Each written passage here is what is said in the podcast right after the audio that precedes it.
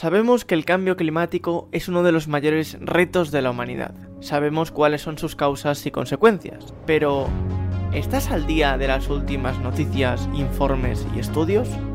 Quédate e infórmate de toda la actualidad climática. Muy buenas, aquí estamos. Ahora ya te ves, a que sí, Andreu. Ahí me ves, te ves. Sí. Eh, Andreu escriba, ambientólogo de formación. Solo pasan ambientólogos. Estoy haciendo una selección precisa de ambientólogos de formación que han pasado por aquí. Pasó, eh, bueno, pasó Pablo, pasó Beatriz Felipe, que después se espe- especializó en temas de, de derecho. Pero hoy, te- como digo, tenemos a Andreu Escribá, divulgador y pesado climático según sus redes sociales, doctor en biodiversidad y entre otras cosas, y bueno, y divulgador, escritor. Eh, ya tengo hablado muchísimo del, del- Bueno, es el segundo libro, ni siquiera es tu primer libro este, el de Yo ahora qué hago, ¿verdad? Tienes otro antes. Exacto, es- ese es el segundo, sí. Este es el segundo. Eh, El libro que mm, casi siempre hablo de él por...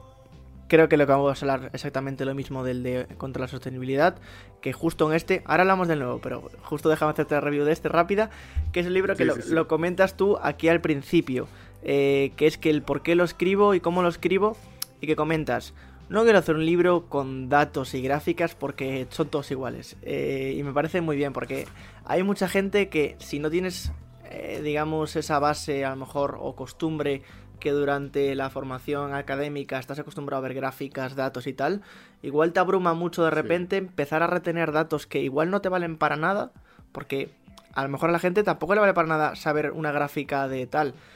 Y pasamos de esto, lo limpiamos y que vaya bien digerido. Y eso fue lo que, lo que más me gustó y por eso lo recomiendo siempre para la gente que se quiera así como iniciar en el tema y tal. eh, aunque Mm. hay cosas, o sea, no es que sea para principiantes ni mucho menos por el nivel de, de contenido, sino por, al contrario, por la calidad de, de escritura.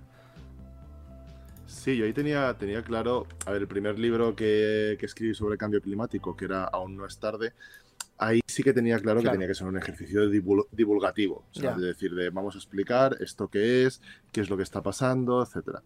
Em, eh, lo que pasa es que después, a raíz de las, de las presentaciones que hice con Aún no es tarde, eh, me di cuenta de que había una serie de preguntas que requerían como mucha más inmediatez, ¿no? No pararse tanto en gráficas, en datos, Claro. etcétera, sino una, ver- una vertiente como más humana, además de, bueno, pues como si nos sentásemos a tomar un café y hablásemos de ello. Es. Y ahí es donde, donde en parte pues decidí, una apuesta un pelín arriesgada, pero decidí no poner referencias en el libro, no poner gráficas, no poner fórmulas.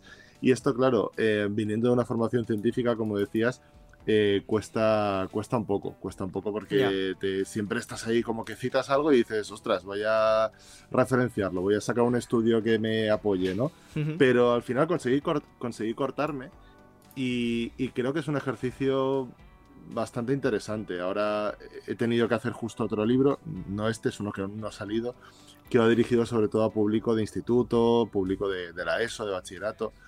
Y también me he cortado con las referencias. Pondré bibliografía comentada, Claro. pero no referencias. Porque si empiezas a Ya. interrumpir la lectura y más para ciertos públicos, te la estás jugando a que dejen el libro en la mesilla de noche. Sí, es que es totalmente. O sea, si ya, bueno, la- el típico debate, ¿no? De nota de a, a- a- pie de página o al final de, del- del libro.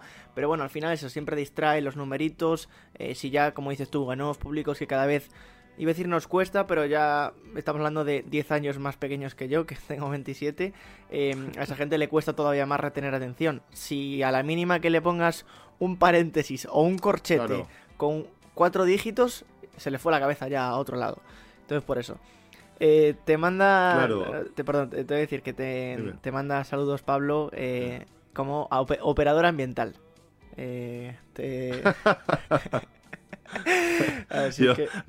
Pablo, Pablo aparece en los agradecimientos del, del nuevo libro porque la verdad es que em, nos lo pasamos muy bien, bueno, poniéndole un poco de humor a veces a esto de la transición ecológica, que creo que también hace falta Sí, no, no, eh, reírse de todo y sobre todo de uno mismo. Eso es, no, por supuesto, sin... A ver, si ya está complicado el tema, si ya es un tema bastante peliagudo y serio, si se, como se trate con seriedad, o sea, no con seriedad y rigor, pero como se siga tratando como si fuese esto un, eh, un funeral, por así decirlo, de ahí no, no salimos. Sí. De hecho, es una de, una de las poquitas cosas que quiero que intento hacer aquí es, es esa, ¿no? Intentar, pues, si puedo de alguna forma ayudar a la gente a que pues de forma de noticias livianas entienda, pueda interesarse, pues mira, pues ya hemos ganado, hemos ganado algo. Claro, Así que es sí. que eso al final es muy... Hay que buscar los enganches que, que cada uno tenga con el cambio climático, ¿no? Con, con, la sensación esta de decir, bueno, igual hay una persona que le interesa mucho las recetas de comida que ya no va a poder cocinar,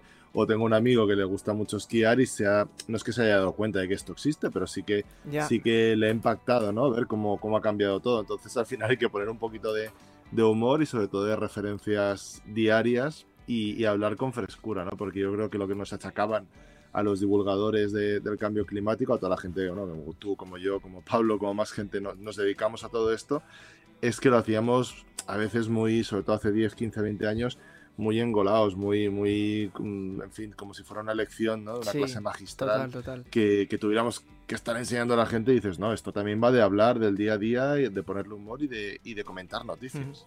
Sí, de hecho, acabas de comentar una cosa muy, muy graciosa. El otro día estuvimos comentando una noticia del El Mundo Today, del diario que es, es de broma, y en la que decía, eh, no sé si ponía los ricos, los cayetanos o los pijos, pero ponía, eh, imagínate, los cayetanos descubren el cambio climático cuando fueron a esquiar a Vaqueira y no había nieve. Y yo dije, a ver, es que realmente, o sea, es verdad, o sea, es una noticia de mentira, pero probablemente sea verdad. Es verdad, sí, es sí, que, es sí, que sí, probablemente hay- sea hay- verdad. hay mucha gente que, que está descubriendo este tipo de cosas. O, por ejemplo, ¿no? De que tiene un sitio donde veranea y de pronto, pues ya no es solo cambio climático, también es erosión costera, Sí, tal, sí. otras cosas. Pero dice, oye, es que yo aquí antes podía dormir y ahora no puedo dormir del calor que hace. Vale, que estás con el aire acondicionado eh, y esta gente, sobre todo la que se lo puede pagar, puede tener el aire las 24 horas. Pero puede no gustarles o pueden decir, ostras, Mm. es que ahora no apetece salir a la calle, ¿no? O luego lo, de, lo del esquí en particular Sí, sí, que no total. todos son cayetanos, pero que es verdad que mucha gente que se ha enfrentado a, ese cambio de decir, es que no, no, no se puede, ¿no? O, por ejemplo, tema de pesca, o gente que le gusta mucho eh, el tema gastronomía y tal, hay algunos productos, sobre todo del mar, que empiezan a no estar, no estar disponibles, a tener problemas de, de- de estacionalidad, etcétera, o de calidad, o del típico pescado que antes teníamos de no sé cuántos kilos y ahora pues, pues no hay forma, ¿no? Y, y creo que ahí sí que se están dando cuenta, sea por precio, por escasez, por impacto, por disgusto, de, de que esto va en serio, ¿no? Y, y yo en vez de ridiculizarlos, no lo digo por nosotros ni por el Mundo Today, que a mí yo creo que es una herramienta divulgativa Sí, fantástica, sí, total.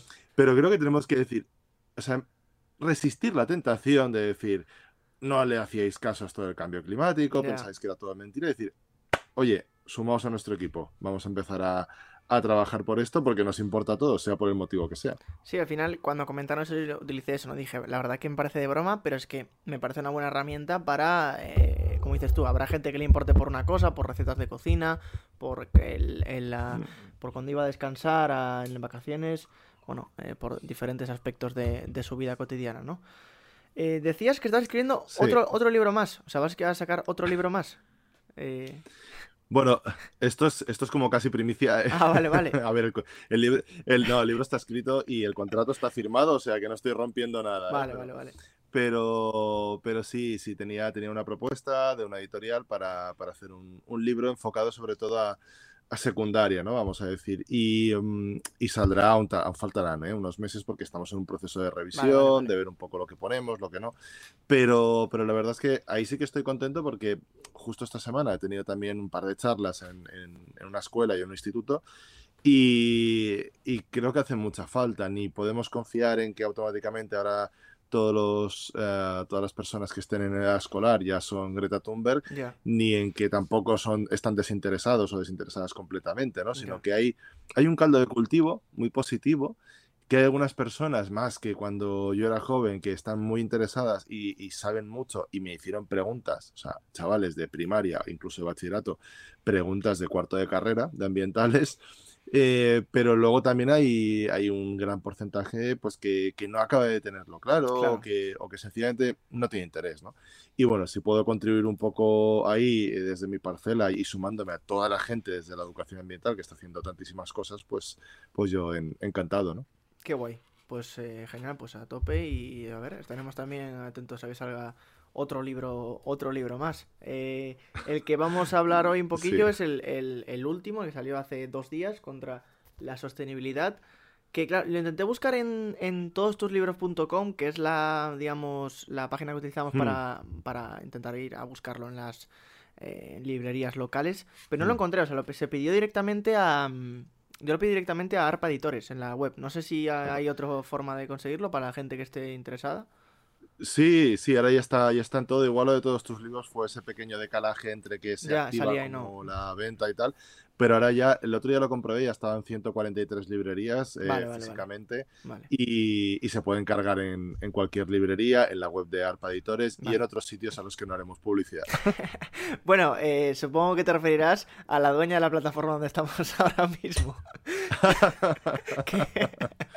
Sí, sí, sí. Vale, A ver, yo, yo lo, lo digo y lo pongo y he comentado incluso, pues bueno, aparte de todo, ¿no? Eh, Me ha hecho ilusión pues ver que, que de pronto estoy entre los 100 libros, ahora, ahora ya no, ahora estoy el 300, pero entre los 100 libros más vendidos de, de Amazon, que Bueno, está bien, habrá gente que por, por motivos logísticos, vitales o como sea, pues es, es su mejor opción. Yo siempre apuesto y digo que, bueno, que hay que intentar eh, ir a la librería de barrio porque igual te, te llevas mi libro y te llevas otro que no pensabas llevártelo, te recomiendan, hablas con las personas y generas un tejido muy bueno, ¿no? Porque Mm. al final nosotros, los, la gente que sacamos libros, eh, acabamos yendo a las librerías también a, a presentar los libros, necesitamos ese tejido, se hacen clubs de lectura, etcétera, y todo eso, digamos, en el mundo físico, yo creo que es muy importante. Y si no puedes en el físico, pues oye, mediante todos tus libros, que ya está, ya está el libro activo, eh, se puede, se puede encargar y, y sin ningún problema. Guay, genial, pues nada, eso. Yo de hecho lo cogí por, eh, por ARPA Editores y me llegó literalmente al día siguiente. Pues me trajo un señor de correos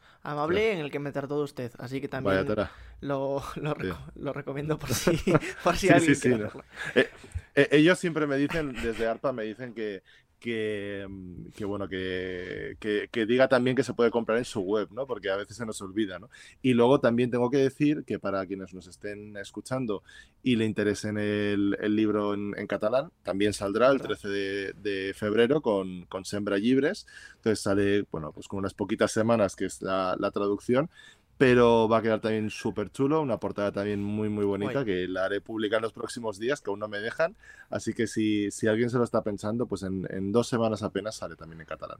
Genial, pues si te parece, vamos a hablar un poquillo del, eh, del libro, porque como decía, Sí, Eh, Eso, en el primer libro que tenías era como sentar las bases un poquito, que es lo que comentábamos. En este segundo de ¿Y ahora yo qué hago? Pues literalmente, siempre bien escrito, cómo evitar la culpa climática y pasar la acción, era más eso, un... Tampoco un libro de recetas, pero sí, bueno, una... no sé, un ensayo más bien Sí. que un libro de divulgación, o sea, un ensayo divulgativo, eh, ¿no? De... de- Es que no Mm. puedo leer a pared, la trilogía de la brasa. Voy a tener que quitarme el chat aquí. Eh, y en este último, ¿no? Contra la sostenibilidad, por qué el desarrollo sostenible no salvará al mundo y qué hacer al respecto, ¿no? En el que se hablan de diferentes cosas. Primero, sí. a nivel review, como se hacen, a nivel unboxing, como se hacen en YouTube, ¿no? Em, a nivel de tap, bien, me gusta la tapa blanda, me gusta, me gusta el color.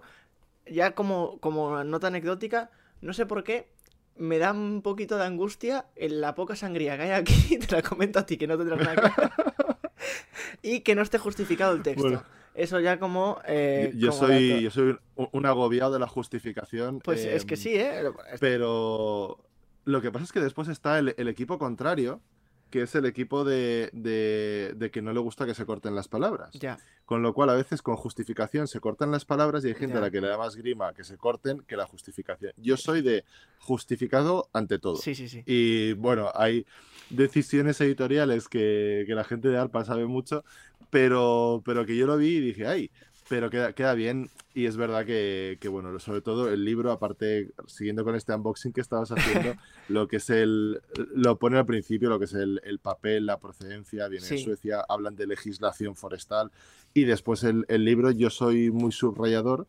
Eh, y es un papel muy guay, no porque sea mi libro, sino porque tengo muchos otros libros de, de ARPA antes de haber publicado con ellos, y es un papel muy agradecido, ¿no? Que, que no está nada satinado, que se puede escribir bien, que resiste, Vale. y para tachar o para criticarme va a ir súper bien. Para redondear y decir, esto se lo tengo que, se lo tengo que comentar.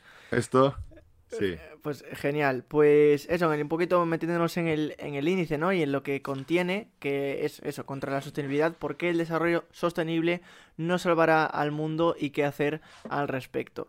Y claro, ya bueno, la portada yo creo que a lo mejor da una idea. Yo entiendo que esto va un poquito por eh, la huella, ¿no? el, fenómeno o el concepto huella. Eh, entiendo huella ecológica o huella de carbono que podría ser, que he visto que se le dedica un capítulo que cuando vi el índice dije, ostras, esto parece un, em, un informe de la, de la ONU eh, el índice del informe de la ONU, pero poniendo contra antes, ¿no? Porque se habla de ecomodernismo, economía circular, reciclaje, coche eléctrico, finanzas sostenibles, eh, bueno, transición ecológica, huella de carbono, superpoblación, muchísimas cosas, ¿no?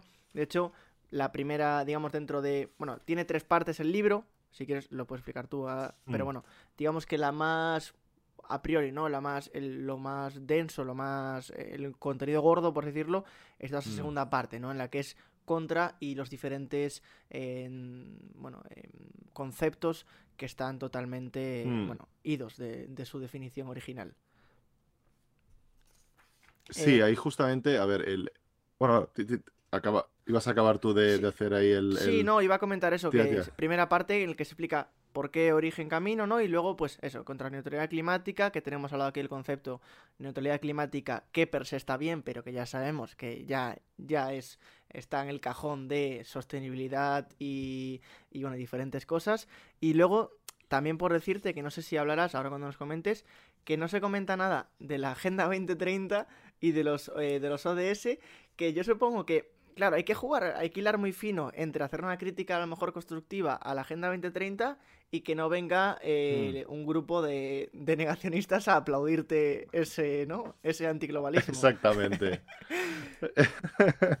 Exactamente. Ahí, a ver, el índice del, libro es difícil y de hecho ya, hay alguna gente pues que me seguía o, sabe que yo hablo de todo esto y le ha sorprendido mucho. Incluso de momento no se ha molestado nadie, pero, pero vamos, me, consta que hay alguna cierta sorpresa, ¿no? De decir, hostia, ¿esto, esto qué es? Em, ahí en el, tema de, de, los ODS estuve pensándolo, ¿vale? Estuve, ahí sí que tenía un capítulo que era contra los ODS eh, por varios motivos. Hay gente que critica los ODS porque hay uno, hay un ODS que habla de crecimiento, entonces, pues bueno, hay que cuestionar el crecimiento. Eh, se puede cuestionar el marco de los ODS, se puede cuestionar la eficacia, la evaluación, eh, o, que realmente haya devenido en una especie de pin, que algunos se ponen una chaqueta y piensan que ya están pues proclamando la sostenibilidad, ¿no?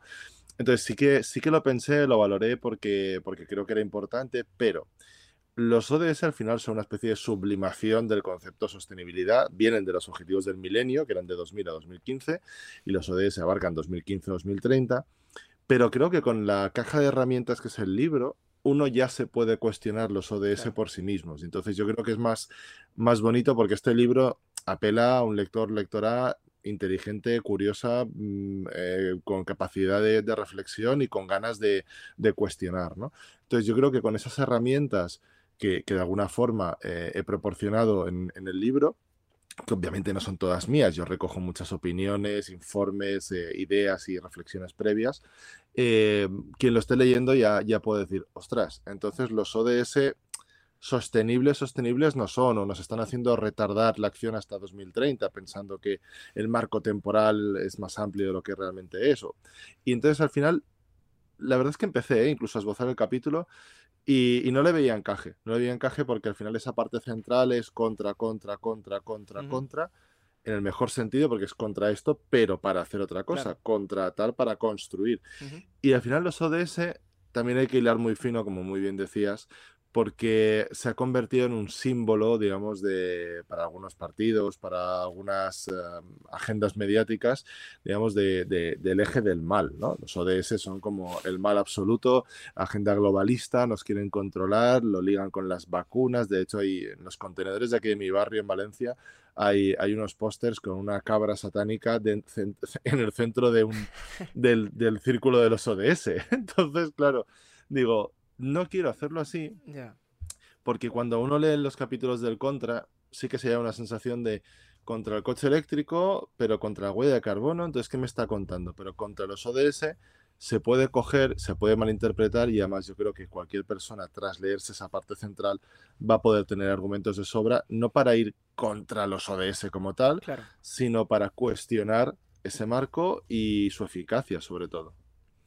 Vale, vale, sí, sí. O sea, obviamente entiendo que va a ir todo, como dices tú, ¿no? Eh, desbozado y, triturado, por decirlo, en cada uno de los diferentes eh, capítulos que, como digo, neutralidad climática, de la que se adueñaron. De hecho, em, veía ya, tenía, si lo tenía por aquí, no sé si lo vas a poder ver, pero eh, una, tenía una, no, lo acabo de borrar, una, mm, bueno, una noticia en la que salía el otro día que ponía la, las 25, todas las empresas del IBEX 35 se alinean con los objetivos de la Agenda 2030 para la sostenibilidad y tal.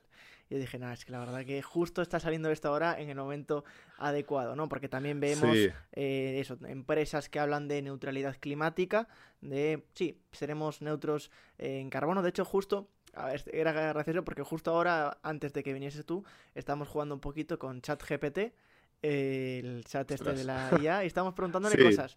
Y claro, le empecé a preguntar, estábamos ahí derivando un poquito, ¿no? Y le empecé a preguntar, eh, pero entonces, si te hago una consulta, ¿estoy contribuyendo a emisiones de dióxido de carbono tal? Y me decía, bueno, no tengo datos de dónde están mis servidores, pero tengo alto consumo energético. Y me decía, pero eh, Open, eh, IA, que es la, la, bueno, el desarrollador de, del chat GPT, sí está comprometido a ser neutro en carbono en 2023. Y yo dije, vamos a ver, estamos en 2023 y no tiene pinta de que esto vaya a ser neutro en carbono, sinceramente. vaya. Esas promesas que no, se cumplen. Claro, ahí, ahí yo creo que es, eh, es el primer capítulo y de hecho ahí sí que lo tenía muy claro, ¿no? Porque igual que no sabía muy bien con cuál acabar y acabó con las finanzas sostenibles que tienen relación con la neutralidad climática, pero, pero ahí sí que sabía por dónde empezar, porque creo que, que había que empezar por, por esta, mm, fin, esta querencia que tenemos por llevar siempre las estrategias como a 20, 30, 40 años. La neutralidad climática es el, el eje fundamental ¿no? de este retardismo y sobre todo después está provocando problemas serios en el ahora. Primero, estamos aumentando emisiones de muchas empresas o países eh, diciendo, no, no, pero yo en 20 años yo, yo esto lo dejo, ¿no? Que pongo el ejemplo del libro, que además lo, lo, lo, escuché en alguna charla o algo así, em, de una persona, no, yo, yo pongo el tabaco, ¿no? Pero, pero hay, hay, muchos ejemplos. Dice, no, no, yo en 20 años dejo de fumar, eh, yo sé que es malo, y dices, hombre, no, a ver, si tú sabes que es malo, dejas de fumar ya, no te esperas aquí 20 años porque igual has desarrollado un cáncer en 20 años. Entonces, esto es un poco lo mismo, decir, no, yo en 2040 yo neutro.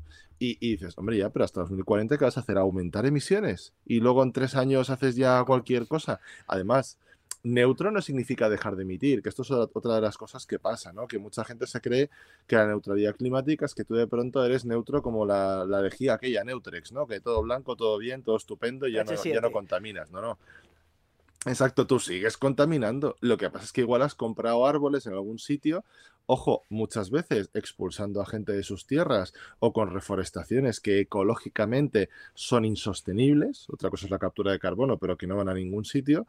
Y entonces, digamos, al final todas estas estrategias eh, caen por su propio peso. Y esta semana pasada justamente salía un informe de que el 90% de una de las mayores, digamos, ah, empresas que se dedican a la compensación de carbono, el 90% de lo que había vendido, de lo que había puesto en el mercado, no había generado ningún efecto positivo. El 90%. Entonces, claro, eh, y ahí es un poco lo que tú decías de que el libro es en el momento adecuado. Yo el libro lo, lo acabé de escribir en octubre, o sea, estos son tiempos muy, muy, muy cortos para lo que es una editorial, ¿no? Que un libro le entregues la revisión final a principios de noviembre y el libro está en la calle en enero o en febrero, en el caso en catalán.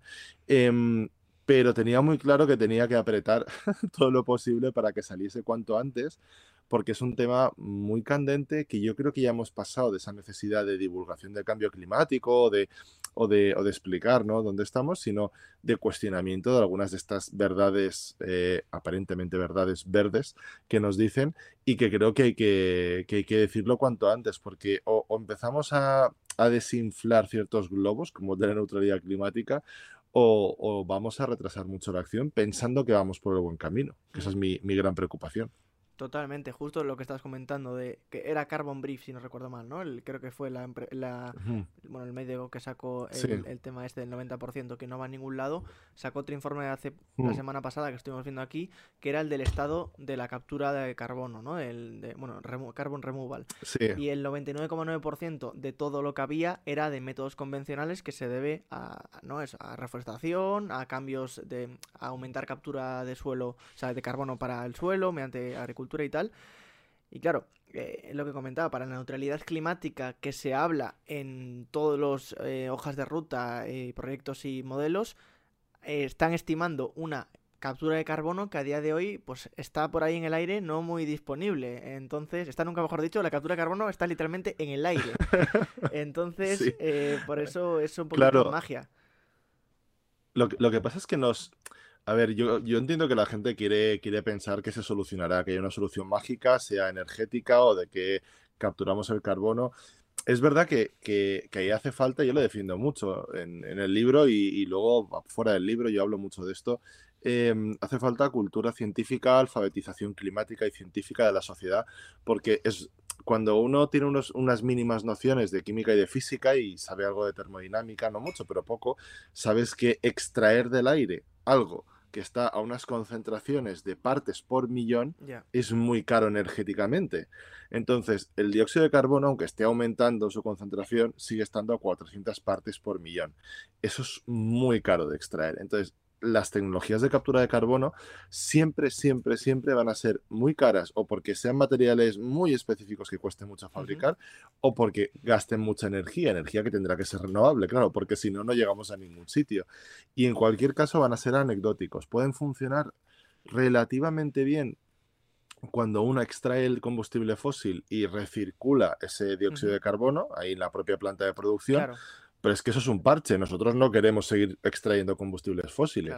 Pero luego estas imágenes que tiene alguna gente, porque de hecho hay un par de imágenes de stock que corren por ahí, ¿no? Como de aspiradores o de ventiladores enormes que van a captar ese CO2.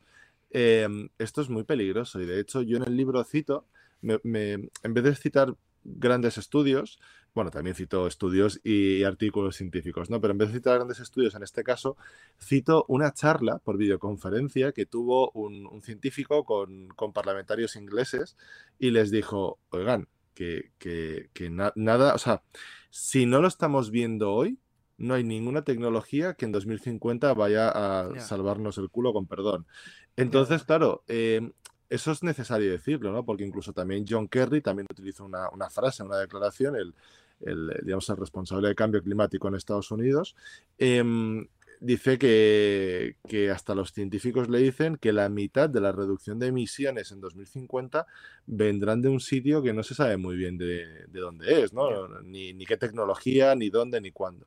Entonces, creo que de esto tenemos que ser conscientes, porque el problema está en que vemos publicitado, y esto es muy goloso, una iniciativa, por ejemplo, de una petrolera, ¿no? que está trabajando con microalgas para generar combustible o para capturar carbono o para degradar plástico.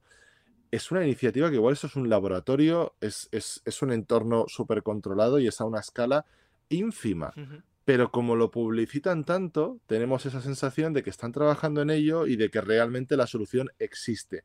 Y no es cuestión de que simplemente exista, sino de que se traslade al mundo real. Y aquí la analogía que nos dice en el libro pero, pero me la dejé para hacer en entrevistas y en charlas como esta, es que em, cada dos por tres vemos en la televisión o en la prensa, eh, se descubre un compuesto que cura el cáncer, ¿no? El cáncer, determinado cáncer. Bueno, a ver, igual ha curado o, o, ha matado unas células cancerosas en una placa Petri. Y como dice un, un, conocido humorista científico, XKCD, dice también una pistola mata las células cancerosas en una placa Petri, ¿no? La cuestión no es que en, en, el laboratorio tú seas capaz de matar esas células, sino de que eso lo puedas trasladar a un organismo humano, ¿no? y igual que hemos entendido con todas las vacunas, y eso que han ido rapidísimas, eh, lo que son las etapas, digamos, de, las pruebas clínicas de un medicamento, o una vacuna, y de que hace falta cumplirlas a pesar de estar en una epidemia, en una emergencia, eh, tenemos que entender que las, el camino para que una solución de neutralidad climática, de captura de carbono, pase de un simple laboratorio o de una prueba experimental a tener una implantación que realmente tenga un efecto sobre la concentración de gases de efecto invernadero, el camino es enorme. Nos puede llevar décadas, nos puede llevar hasta final de siglo. Y no estoy, vamos, estoy segurísimo de que acabará habiendo una contribución clara de, de captura de carbono por parte de tecnologías, ya no solo de, digamos, de reforestación y tal, pero cuando digo contribución clara me refiero a 30, 40, 50, 60 años y no más del 15, el 20, el 30%. El grueso de las reducciones de emisiones las vamos a tener que hacer dejando de quemar combustibles fósiles y sí, restaurando ecosistemas, pero desde una perspectiva eh, global, no solo con la contabilidad de carbono. Total, total. Yo también, eh, cuando hablamos hace unos meses del Mundial de Qatar, que había hecho también un, bueno, un articulito para Climática sobre la todo el greenwashing que había, eh, la, la, cosa es que ellos se autoproclamaron como el primer eh, mundial neutro en carbono eh, en Qatar. se autoproclamaron neutro en carbono porque era, estimaban que iban a emitir, no sé, 3,6 millones de toneladas, creo que era algo así. Y claro, supuestamente tenían que em, la mitad, ¿no? 1,8. De esos 1,8 créditos de carbono, habían como emitido solo 200.000 en plantaciones, eso, en Kenia, en Turquía y en no sé dónde. Que obviamente cualquiera que haga una búsqueda rápida sabe que son plantaciones que no contribuyen, que están mal hechas, lo que vayas diciendo, ¿no? Que ecológicamente no son sostenibles, que mm, muchas veces generan ese colonialismo verde, ¿no? De desplazar comunidades o de, bueno, de ir allí y decir, bueno, pues te vamos a chutar aquí 35 árboles porque me da la gana. Entonces, bueno, que al final es, es eso, ¿no? Lo que venimos viendo que ya no solo era lo que decía, no, no es que fuese mentira que fuesen neutros en carbono, sino lo que están haciendo no funciona. O sea, ni siquiera funciona. No es que esté mal y que eh. ya sea mentira, es que no funciona. exacto, es que yo creo que ahí es la clave, aparte de todo, es llegar a, decir las cosas muy claras y decir, a ver, si es que si una empresa de estas maligna em, tiene un esquema incluso neocolonialista, extractivista, eh, a base, digamos, de, meter mucha pasta y de, y de expulsar a gente en sitios, tal, y, funciona, yo estaría en contra, por supuesto, pero, pero partes de la base de que es algo que funciona, entonces habrá que pensar, ostras, ¿y si dedicamos, y si, y si empezamos a, no sé, a, recuperar espacios, incluso a expulsar a gente de espacios, igual que se expulsaba a gente de espacios para poder perforar y sacar petróleo, pues ahora para lo otro. Yo estaría radicalmente en contra, pero dices, bueno, funciona. O, o, digamos, otros, otras cuestiones, ¿no? De neutralidad climática o, por ejemplo, tema de de, de, tecnologías, ¿no? Y dices, bueno, va, pues vale un dineral o, es un subterfugio para que puedan seguir quemando combustibles fósiles, pero al menos funciona. Pero es que no funcionan. Es que no está funcionando. Entonces, lo primero que hay que decirle a la gente es que nos, no es que desconfíe de todo porque sí, sino que sea crítica y que entienda que esos esquemas no pueden funcionar en la vida aunque funcionasen, nos generarían un problema, porque estamos hablando de aquí 20, 30 años, esquemas de neutralidad climática, y aunque funcionasen y funcionasen ahora, son inherentemente insostenibles porque la sostenibilidad va mucho más allá de, ese conteo de carbono. ¿no? Y yo creo que hay que poner en cuestión todos estos esquemas de, de, reforestación. Puede haber algunos que puntualmente tengan, tengan sentido. Mm, yo conozco algún caso, pues de algún, de algún esquema, pues mucho más a pequeña escala, ¿no? De lo que hemos estado hablando, que, que, puede tener sentido, que está bien hecho. Yo he, mm, por otros, yo he hecho restauración fluvial de voluntaria ambiental, he, gestionado grupos, no sé, he plantado muchos árboles al final en esta vida y hay, hay cosas que están bien hechas, muy bien hechas, y eso hay que decirlo y, y reivindicarlo. Pero no este, este, este tipo, digamos, de mercantilización de, la naturaleza y de, y de, intento de negocio a raíz del cambio climático que nos lleva, por poner un caso muy cercano, ¿no? al, incendio de Ateca de este verano en, en, Aragón, que se quemaron 14.000 hectáreas eh, por culpa de una empresa que iba a reforestar 200. Es decir, y, y estas 14.000 que se han quemado, ¿a quién se las imputamos? A las empresas que contrataron, a, a, la propia empresa que, que, además el, nombre era Land Life. Eh, bueno, pues ahí yo creo que tenemos que cuestionarlo porque al final lo que yo cuestiono en el libro es que hay un montón de soluciones y de sellitos verdes y cosas de estas, que lo que nos hacen es pensar que estamos salvados, que todo va bien, que somos sostenibles y que alguien lo hará por nosotros. Y creo que, los que lo, que tenemos que hacer es implicarnos, pero no en el sentido de cargarnos la responsabilidad en, nuestros hombros, que esto es lo que hablaba también en, el otro libro, en Ahora yo qué hago, sino de implicarnos colectivamente y exigir que, que, lo que se nos diga tenga un fundamento, una base y sobre todo hay una regulación y una evaluación seria, que no dejemos a libre albedrío o que cada empresa decida eh, contarnos la mentira que quiera sobre su implicación o, su concienciación. Totalmente, mira, por rescatar un mensaje en cuanto a lo de captura, decía Pablo, eh, Pablo Rodríguez Ross, doctor en Ciencias del Mar y divulgador, actualmente cada año se pierde el 0,13% de los manglares, entre el 1 y el 2% de las marismas y entre el 2 y el 7% de las praderas marinas. Así que a ver que cómo hacemos que capten CO2 si, si ya no están, ¿no? Literalmente. Eh, Exacto. Sí, no solo es que estén, sino que ya no están. Eh, entonces... Es que, es, exacto, es que no están. Y, y, yo creo que ahí hay que, hay que ligarlo todo, hay que ligar la restauración de ecosistemas, que aparte de los manglares y las zonas costeras de todas las zonas húmedas, también el Mediterráneo, son eh, un elemento fundamental no solo de mitigación del cambio climático, sino de adaptación a la subida del nivel del mar, a la salinización de los acuíferos, también un reservorio enorme de biodiversidad, etcétera, etcétera. Entonces creo que tenemos que tener una mirada mucho más global realmente, mirar más allá de, del, conteo de carbono, por eso el, capítulo de contra la huella de carbono y, un poco esta, impugno esta contabilidad que solo beneficia a las, a las grandes cuentas, ¿no? como las de grandes empresas que se pueden permitir esos trucos ah, de carbono, igual que se permiten trucos fiscales muchas veces. Totalmente. De hecho, es que ya por conocer, eh, más en el mundillo, por ejemplo, voy a decir tecnológico, pero mundillo mm, Millennial Z, el mayor de youtuber hmm. del mundo, que es ahora mismo MrBeast, es un chaval que tiene 130 millones de suscriptores en YouTube. Es un chaval que sus vídeos es eh, literalmente uno de sus vídeos, el que, del que te quiero comentar y por qué, es el último que se quede pegado eh, al, a un jet privado, se lo regalo. Entonces, eran 50 chavales en el que eh, se quedaban igual durante 14 horas con la mano un jet privado y el que más tiempo aguantase se lo regalaba. Y claro, todo, eh, bueno, va haciendo como pruebas y tal durante el vídeo y al final de todo dice, pero no os preocupéis porque todas las emisiones del, del, jet privado que hagan la vamos a mm, compensar por 10 porque él mismo tiene eh, un, em, bueno, un, de hecho, tiene dos, eh, dos empresas o bueno, fundaciones o lo que sea. Una que es Team Trees, que es plantación de árboles, en la que, bueno, pues eso tiene proyectos de plantación de árboles. Y en la que tienen, eh, bueno, diferentes personas. Eh, creo que incluso Elon Musk o alguien así también, como que se jactó de contribuir, ¿no? Decir, mira que bueno, soy que contribuyo a la empresa. Toma, toma unos milloncitos para plantar unos árboles, ¿no? Entonces, los vídeos son así, de ese estilo. No todos son de un jet privado, ¿no? Pero Quiere decir que está calando mucho la idea. Eh, lo digo porque es la mayor representación de YouTube a día de hoy en chaval de tener mi edad, entre 25 y 30 años.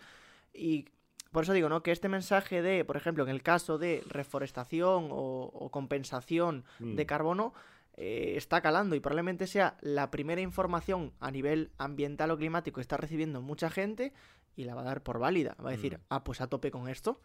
Pues a tope, a tope. Claro, es, que ahí, a ver, yo quiero decir que es plantar un árbol es, algo muy bonito. Yo, lo he hecho, mucha gente lo ha hecho, seguro que de niños, eh, muchos Z, millennials lo, hemos hecho em, y mucha otra gente, ¿no?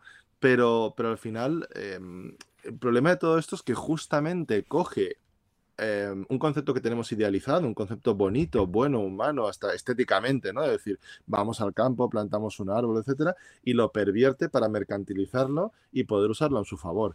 Entonces, yo ahí no estoy, o no critico a la gente que, honestamente cree que hay que plantar árboles, porque de hecho hay que, hay que, más que plantar árboles, que es un concepto que no me gusta, hay que mm, restaurar ecosistemas. en algunos necesitaremos más intervención humana eh, más gestión forestal, incluso en algunos casos muy, muy, muy severa, ¿no? Para, ordenar un, ecosistema que está muy degradado. En otros necesitaremos dejar un ecosistema casi, casi a que lo haga el solo. Por ejemplo, las marjales eh, se recuperan con una facilidad tremenda si se dan las condiciones adecuadas. En otros una mezcla, pero el caso es que eso es muy, es, bueno. Em, y, yo no quiero que la gente piense que yo estoy en contra, ¿no? Ni de replantar, ni reforestar, ni de restaurar ecosistemas. Lo que estoy en contra es que esto se utilice como una herramienta de marketing y sobre todo para mercantilizar esa naturaleza y sobre todo para eximirse de culpas, porque al final, si tú tienes tu modelo de negocio que sigues em, consumiendo o sigues produciendo productos inherentemente insostenibles, pero luego, no, pero yo planto árboles. hombre, esto es como eh, tener una empresa que explota laboralmente a millones de personas, pero luego donar 5 eh, millones de euros a caridad y decir, no, yo soy buen empresario, soy buena persona, soy buen ciudadano. No, perdone, usted es una persona que está fomentando el trabajo precario, está fomentando la, neosclavitud y quiere eh, librarse de esa culpa con caridad y eso no, no funciona así y no deberíamos dejar que funcionase así. La verdad que no, se me ocurre ningún ejemplo, ¿eh? Con las informaciones que acabas de dar. No, a mí, a mí, tampoco. Genial, Andreu. Pues mira, llevamos eh, muchísimo tiempo y nos quedamos solo en la primera parte. Si quieres comentar, porque yo te tendría aquí, te retendría aquí prácticamente, te secuestraría casi a nivel eh, tele, telesecuestraría, pero tampoco quiero robarte muchísimo tiempo. Si quieres Em, comentar algo más, alguna recomendación o algo, le pregunto al chat si quiere hacerte alguna preguntita mientras tanto, la recojo y con eso, por, o sea, por, por, mí el tiempo que quieras, pero lo que hablamos al final si no se nos va, se nos va la hora. Vale, sí, no, yo, a ver, lo único que quiero decir es que hemos, es verdad que hemos hablado mucho de esta parte central. Hay, una, hay, una hay una introducción, por supuesto. A ver, la parte central es lo que es el núcleo del libro. Yo es realmente la que tenía en la, en la cabeza desde, desde hace tiempo y es la que quería escribir. Lo que pasa es que una vez escrita, ya la introducción y luego esa parte central, eh, me di cuenta de que hacía falta explicitar alternativas o, cuestiones más propositivas, ¿no? Porque si no puede quedar como una pataleta, como todo mal, como que ahora de repente eh, digo que no vale nada y que todos nos engañan y entonces nada, me enfado mucho y me quedo en mi casa. Entonces ahí lo que, lo que sí que quería decir es que la parte final del libro, que también es bastante extensa, trata de, por dónde podemos ir a nivel colectivo. Yo no doy ni, ni recetas infalibles, ni con, con este capítulo salvaremos el mundo, porque ya he dicho antes que eso es imposible. Pero sí que doy a mi entender, algunos elementos de reflexión, eh, de guías, de patrones para, para cómo deberíamos orientarnos como sociedad, por qué tenemos que desechar la sostenibilidad y por qué lo podríamos sustituir, el, tanto el término como, como el significado, y sobre todo, digamos, espero, algunos, algunos pequeños elementos de esperanza, de, esperanza de poder avanzar y de esperanza de, poder ver materializadas algunas de estas pequeñas utopías, a veces reales, que crecen en los intersticios de, de la realidad, ¿no? Tan, tan dura que a veces vivimos y que, y que creo que nos tienen que inspirar, ¿no? Y, y, es verdad que todo puede sonar un poco abstracto, pero que también, si uno lo piensa bien, podemos bajar muchas de las cosas que digo al final del libro a, la realidad, a nuestro terreno, y podemos empezar a, actuar, a exigir y sobre todo a imaginar un, un mundo diferente, un mundo mejor, que no esté regido por la sostenibilidad actual, que apenas es un reclamo de marketing, sino por un bienestar común, justo, planificado que nos lleve realmente a, una prosperidad humana y no solo a la prosperidad de las cuentas de resultados de, algunos.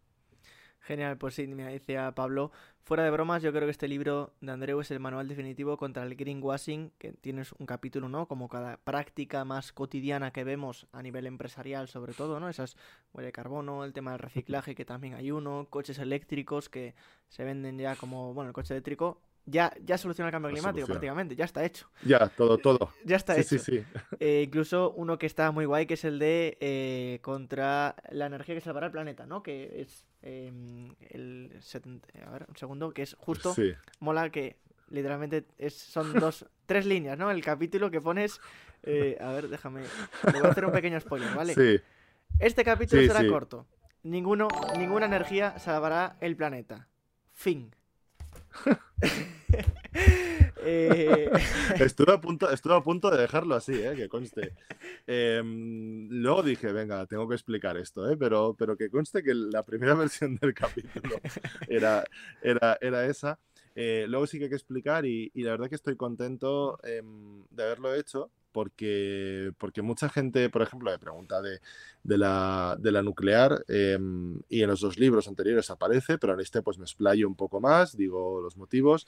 Eh, voy a recibir a diestra y siniestra seguro por el tipo de cosas que digo y cómo las digo, pero, pero creo que es una postura que además yo sé que no es solo mía, sino que hay otros eh, ambientalistas y ecologistas que, que la mantienen y que creo que es interesante al menos para hacer reflexionar. Y luego con las renovables un poco lo mismo. Ahora estamos viviendo un momento de cuestionamiento de las renovables, eh, tanto por el tema de implantarlas en, suelo, el tema de biodiversidad, macroproyectos que muchas comarcas, muchos pueblos que se están levantando contra esta especulación renovable, etcétera. Y es un momento también de, de yo creo que de una encrucijada, ¿no? Que tenemos que tomar decisiones.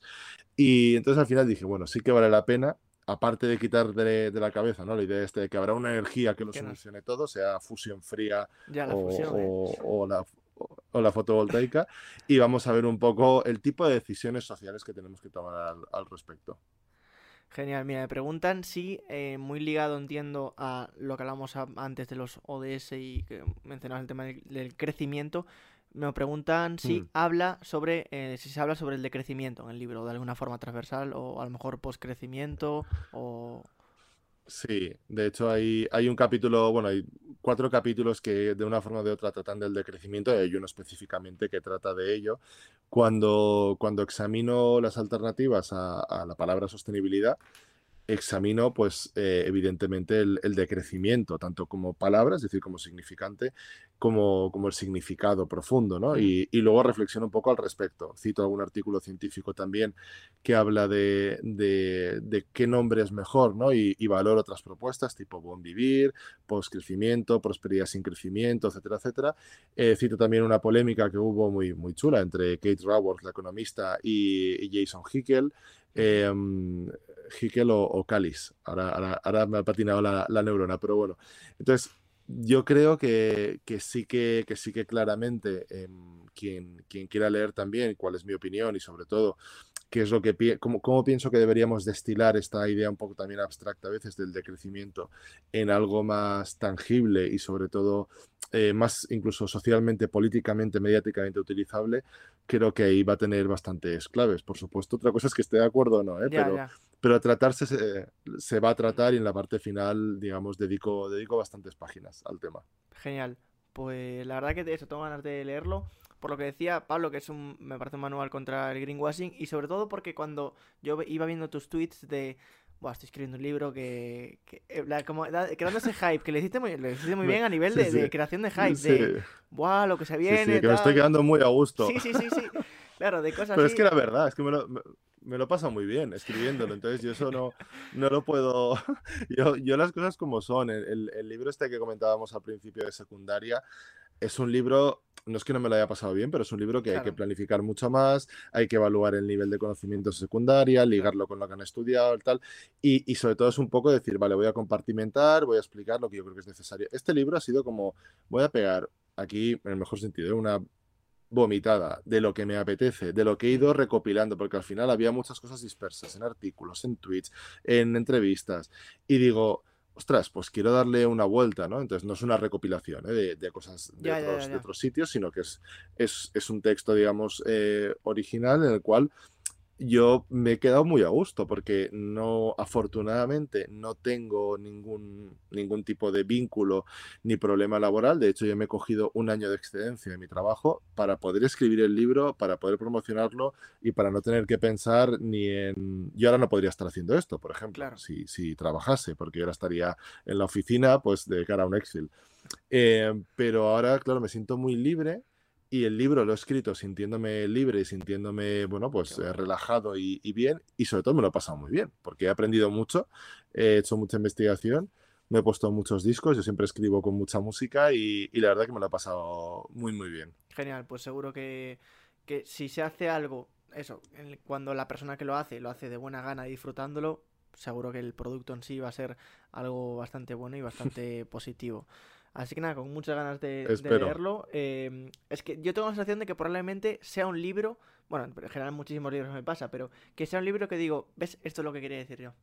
Porque muchas veces me, tiene pasado, y te lo digo en serio, y no es peloteo. A mí, a mí, sí. No es peloteo, pero me tiene pasado decir, de hay una polémica, hay lo que sea, y digo, vale, tengo las ideas en mente, no soy capaz de transcribirlas y por lo que sea, a lo mejor veo una frase o tú en un tuit o una entrevista y digo, ¿ves? Era justo esto lo que quería decir. Esto a mí me pasa todo el rato, ¿eh? También. De, joder, era esto. Sí, sí. Era, sí, yo hay, yo hay cosas, a mí, hay por ejemplo, hay, dos personas con las que me pasa mucho, eh, bueno, con Pablo mismo me pasa, que además es capaz de sintetizarlo con, además con mucho humor y que tiene mucha gracia. hombre, y sin S. Pero sobre todo tiene una...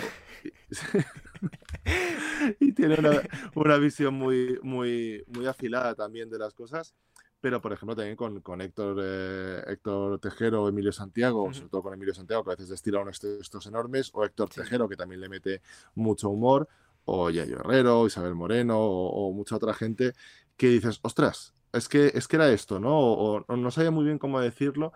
Y yo con el libro, más allá de que alguien se pueda sentir más o menos reconocido en, mis palabras, ¿ves? Esto era lo que yo quería poner sí que he percibido, lleva tres días eh, vendiéndose, con lo cual aún no, no, he tenido mucho feedback, claro, pero sí que he percibido que, que, había muchas, de hecho ha habido más de una persona y más de dos que me ha dicho, gracias por escribir esto porque es lo que yo intento explicar en clase o lo que íbamos debatiendo o lo que hablaba con otros compañeros consultores ambientales o, o le llevaba años dando vuelta al término de sostenibilidad. Y yo creo que ahí, si, si tiene alguna virtud, y, agradeciendo por supuesto el trabajo, también te lo digo, a mi pareja que me lo revisó todo, Elena, y después a los editores que también se pegaron un buen curro de, de revisarlo, de hacer algún comentario, yo creo que la virtud fundamentalmente es lo que te decía antes, decir las cosas claras. Yo no soy el más radical del mundo, ¿eh? hay gente que propone cosas y esquemas mucho más radicales y, eh, de lo que yo estoy proponiendo. No hay que confundir la radicalidad con, con, decir las cosas claras. Y yo creo que trato de ser pedagógico, directo y que no tengo ningún problema, porque llevo años con esa reflexión, en criticar la sostenibilidad. Hay otra gente que o bien no puede, porque trabaja de consultor de sostenibilidad o en una empresa que trabaja por la sostenibilidad, o bien no quiere porque se siente un poco, bueno, pues incómoda, o bien piensa que va a generar un efecto negativo. Entonces, al final, yo espero haber cuestionado la sostenibilidad sin que por ello, em, digamos, desincentive a la gente hmm. a seguir intentando mejorar y exigir y, transformar el sistema. Y después sí que, sí que tengo una, la verdad, que una grata sorpresa del tipo de comentarios que me están llegando, ¿eh? de, de, ¿ves? Esto era lo que yo quería ver cuestionado, ¿no? Por fin alguien que dice estas, estas verdades. Yo tampoco voy de profeta, ¿eh? Por la vida. Hay mucha gente, mucho antes que yo, que, que ha dicho prácticamente lo mismo. Pero, pero ahí tengo la sensación, y, y, al final yo creo que es la sensación de que hay un debate eh, social que estaba, digamos, eh, a punto de, de, de, ebullición, que necesitábamos empezar a, a sacarlo, y creo que con todas las personas como, como tú, como la gente que ha comentado, como todas las personas que nos seguimos, vemos en redes o en, la realidad, creo que es el momento de empujar un poco más, de sacar más estos temas, porque, y yo en el libro lo comento, y con esto quiero, porque es un, un, rayo de esperanza y quiero, quiero decirlo para, para, acabar. El ejemplo de la Asamblea Climática creo que es muy bueno, porque yo, yo le he criticado mucho, ¿eh? la mm. Asamblea, la, la, forma de la Asamblea, cómo se ha gestionado, creo que tiene muchos fallos, la asamblea, ¿eh? el esquema, no, la gente. Entonces, creo que luego ha habido un montón de profesionales de la ciencia, la educación ambiental, de, la participación, que han trabajado para que funcionase. Yo he podido coincidir ya con algunas de las personas que estuvieron en la asamblea y he visto que ha habido un cambio de mentalidad enorme tras ser, digamos, em, bueno, pues eh, tras haberles explicado de qué, de qué va todo esto y haberles presentado los datos, ¿no? Bastante claros. Entonces, no es que la gente lo único que quiera hacer o esté dispuesta a hacer sea reciclar o, dejar el coche un día o apagar una luz. Es que no se le ha explicado que hay ciertas cosas que pensamos que son sostenibles y no lo son, o que hay ciertas prácticas que pensamos que ya nos salvan y, realmente solo hacen una pequeña parte. Y la predisposición a actuar, incluso a plantearse que es una de las recomendaciones de la Asamblea, ¿no? Pues eh, sensibilizar sobre el decrecimiento. Oye, pues ahí tenemos una vía muy interesante de que si conseguimos em, contribuir a este debate que está un poco, yo creo que a punto de romper a hervir, eh, vamos a tener, podemos tener cambios sociales muy rápidos, muy interesantes, que cuestionen los cimientos del sistema y al final, pues cuestionen evidentemente la sostenibilidad que en este momento está apuntalando el, sistema. Totalmente. Eh, esperemos, esperemos que sí. De hecho, yo también, bueno, me enteré, por, o sea, fui participando y conociendo poquito a poco la Asamblea Ciudadana por el Clima. De hecho, vino Pablo a explicar el caso de, de las Baleares, que eh, estuvimos aquí hablando, ¿no? De, del desarrollo, y que fue un, un, experimento bastante interesante. Claro, lo que comentaba, ¿no? Que mucha gente piensa que eh, el tema de... De reciclar y tal es lo, como lo más top que pueden hacer, pero porque es el input que recibieron desde pequeñitos. Exacto. Entonces, por eso lo tienen. Entonces, bueno, esperemos que con este tipo de divulgación, este tipo de, libro, la gente pues eh, vaya en contra de la sostenibilidad, pero en el buen sentido, ¿no? En el sentido de Exacto. porque vamos a hacer algo más, vamos a hacer algo mejor y algo más efectivo. Así que por mi parte, Andreu, muchísimas gracias por venirte. Eh, estás invitado a ver cuando quieras. No tienes que escribir un libro para venir. Eh, cuando te apetezca vale. venir. Eh, es lo que quieras decir ahora, pues, sin, problema.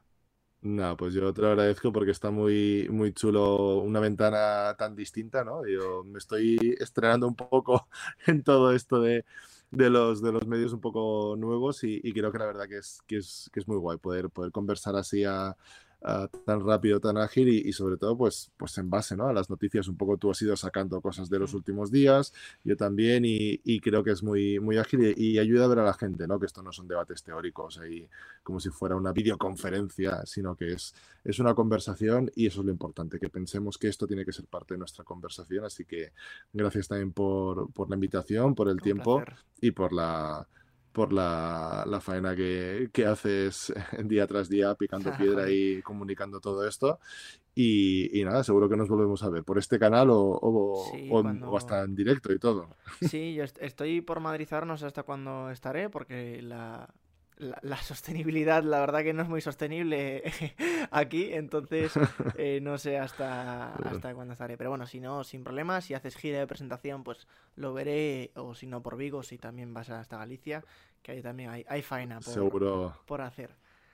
Sí, seguro que coincidiremos. Genial, André. Pues muchísimas gracias por pasarte. Espero que eso hayas pasado bien. Eh, cuando quieras, estás invitado de nuevo. Y nada, que muchos éxitos. Que se venda el libro, no para ganar dinero, que sabemos que no se va a hacer multimillonario, pero sí para que se para que llegue ¿no? a más gente y la, pueda, pueda entender ¿no? estos, estos problemillas y que se, que se vende y que se, y que se preste también. Yo es verdad que a mí me viene mejor que se venda mucho, pero oye, si no, en las, en las, en las bibliotecas, en las, eh, a un amigo, amiga, tal, o cuando lo tengáis en casa, lo hayáis leído, oye, pues lo dejáis y, y yo estaré más que contento de que, de que vaya circulando y vaya teniendo cada vez las páginas más, más llenas de anotaciones y de, y, más arrugadas. Así que, que, nada, muchas gracias y nos, nos vamos viendo. Vale. Y nada, la última que, te quería decir es si quieres, recuerda si quieres em, redes sociales que te puedan seguir y em, sitios ah, para comprar eh, un poquito de spam para el libro y redes sociales. Venga, venga. Muy bien, un poco de spam. Pues yo soy muy activo en, en Twitter, yo soy Andreu Escriba con V, entonces ahí es, es fácil. En Instagram eh, me puse Pesat Climatic, eh, porque es lo que soy, un pesado climático, entonces también me podéis encontrar así. Luego ya Facebook, aunque no lo parezca, soy demasiado joven para Facebook, con lo cual no, uso Facebook. Y después el libro se puede, se puede encontrar en todas las librerías, se puede encargar en todas las librerías, en la web de, de ARPA, por supuesto, en todostuslibros.com y luego en otras plataformas, grandes superficies que no necesitan publicidad, aunque bueno, se la hemos hecho antes sin querer. No pasa nada, ya lo he hecho, eso está y al final es lo que decimos. Como va a contribuir a, algo bueno, pues esperemos ah. que, ya está. Venga. Genial, Andreu. Eh, un placer y pues nada. un abrazo, ¿vale? Muchas gracias. Un abrazo. Chao.